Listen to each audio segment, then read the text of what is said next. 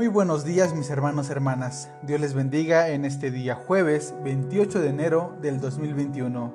Dios sea con cada uno de ustedes y las familias que ustedes representan.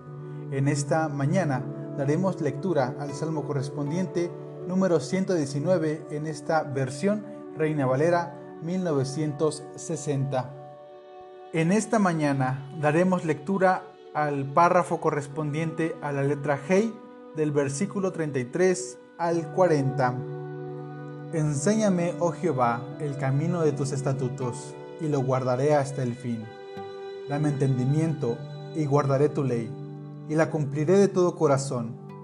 Guíame por la senda de tus mandamientos, porque en ella tengo mi voluntad. Inclina mi corazón a tus testimonios, y no a la avaricia. Aparta mis ojos que no vean la vanidad. Avívame en tu camino. Confirma tu palabra a tu siervo que te teme. Quita de mí el oprobio que he temido, porque buenos son tus juicios. He aquí, yo he anhelado tus mandamientos. Vivifícame en tu justicia.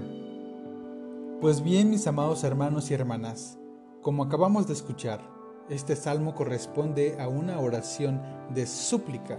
Está pidiendo que se le enseñe el camino de los estatutos de Dios.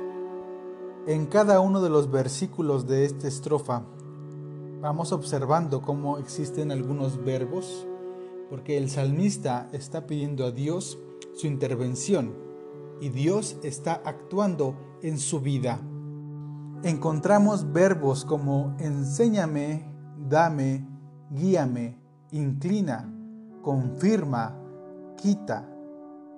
Es decir, el salmista está pidiendo la intervención de Dios porque su corazón, el corazón del ser humano, por mucho tiempo se ha desviado de la voluntad de su Padre. Y es así como esta estrofa del Salmo nos lleva a recordar la historia de la humanidad que han decidido por su propia cuenta, que han ignorado las palabras de Dios, que han adoptado a dioses extranjeros y que se han olvidado completamente en ocasiones del Dios creador de los cielos y de la tierra. Esta fracción del Salmo nos recuerda que el corazón del ser humano se ha inclinado a hacer el mal, a optar por la injusticia, por la avaricia, se ha inclinado por la mentira, por las cosas injustas.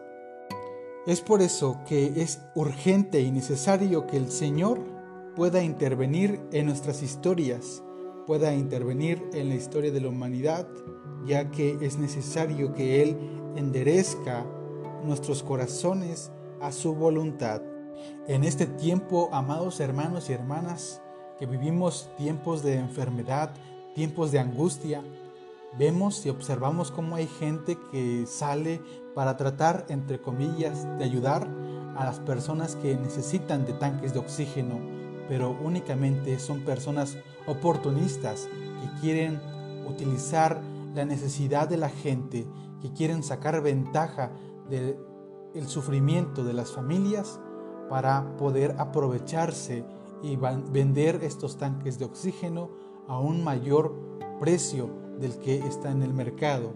También vemos cómo les engañan, se burlan de ellos cuando compran estos tanques y las personas desaparecen de estos perfiles falsos de las redes. Es por eso que es necesario orar por todas las personas. Tanto en este tiempo debemos orar por las personas enfermas y sus familias, pero también dediquemos a orar por aquellas personas que están sacando ventaja de esta situación para que el Señor toque sus corazones y que pueda nuevamente inclinarse ante la conciencia, ante principios éticos de ayuda al necesitado y no de personas que quieren aprovechar la situación para volverse ricos y estafar a los necesitados. Recordemos, hermanos y hermanas, que únicamente podemos llegar a la vida que Dios nos promete si seguimos sus caminos si vamos tomados de su mano y también si hemos guardado sus mandamientos en nuestro corazón. Únicamente de esta manera podemos llegar al lugar que el Señor nos ha preparado. Si nosotros seguimos sus decretos, Si nosotros y nosotras tomamos la justicia de Dios, podremos entender la vida plena, la vida eterna que solamente Dios nos puede compartir. Para terminar, amados hermanos y hermanas, si en este tiempo, además de la oración, podemos colaborar con aquellas personas que han perdido el trabajo, aquellas personas que se encuentran enfermas y no les alcanza para sus medicamentos, hagamos lo que nos corresponde. Compartamos del amor y la misericordia de nuestro Dios. Recuerden que la misericordia, el compartir al necesitado, es uno de los caminos que el Señor nos enseña en sus estatutos. Dios les bendiga, Dios sea con ustedes. Bendiciones.